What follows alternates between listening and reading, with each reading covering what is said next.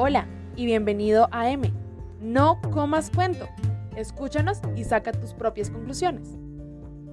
Otro de los motivos de consulta que tiene mayor frecuencia son los padres con hijos adolescentes, quienes generalmente me dicen, mi hijo cambió mucho, ya no quiere hablar, ahora se la pasa encerrado en el celular, uno le habla y es grosero. Y así puedo seguir enlistando los múltiples motivos que nos dejan sin argumentos y que los adultos nos quedamos sin estrategias para comunicarnos con nuestros jóvenes.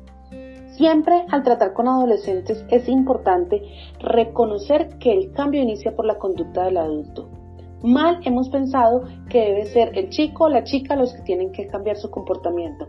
Pero quiero que recuerden que si yo como adulto, como mamá o como papá estoy bien, en armonía, todo va a marchar bien. De otra parte, se llama adolescencia porque se adolece, hace falta madurez mental y emocional. Y hay que tener en cuenta que el lóbulo frontal del adolescente, en la frente, que es donde se incorporan las funciones sociales, la ética, lo moral, lo bueno y lo malo, aún no está desarrollado, ya que biológicamente está en conflicto. Y a eso pues sumémosle que está luchando por ser aceptado con sus amigos, en encontrar su identidad, entre sus primeros amores y desamores. Ser adolescente es ser un cóctel de cambios y variables. Y pues hay que tener autocontrol, pero pues todavía no lo, no lo tienen, no lo tenemos los adultos entonces te invito a que seas parte de la solución y no del problema.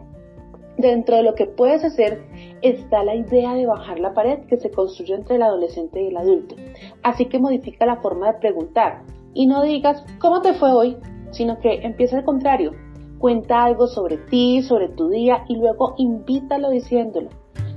¿Te gustaría encontrarme